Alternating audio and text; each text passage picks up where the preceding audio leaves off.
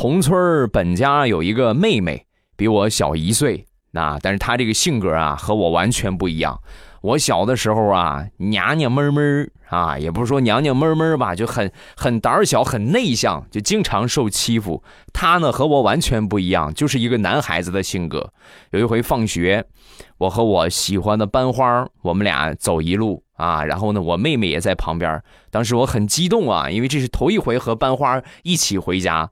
然后路上呢，我就介绍给我这个妹妹认识啊，我就跟她说：“我说妹妹，你过来。”啊，这就是我经常跟你提起的话，还没说完呢，我妹妹嘡一拳就打在人班花的脸上了，然后恶狠狠地说：“行啊啊，原来你就是那个野丫头，是不是？天天欺负我哥，是不是你？”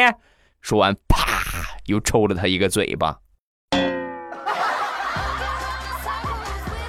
那一刻，我坚信，我和班花不可能有下文了。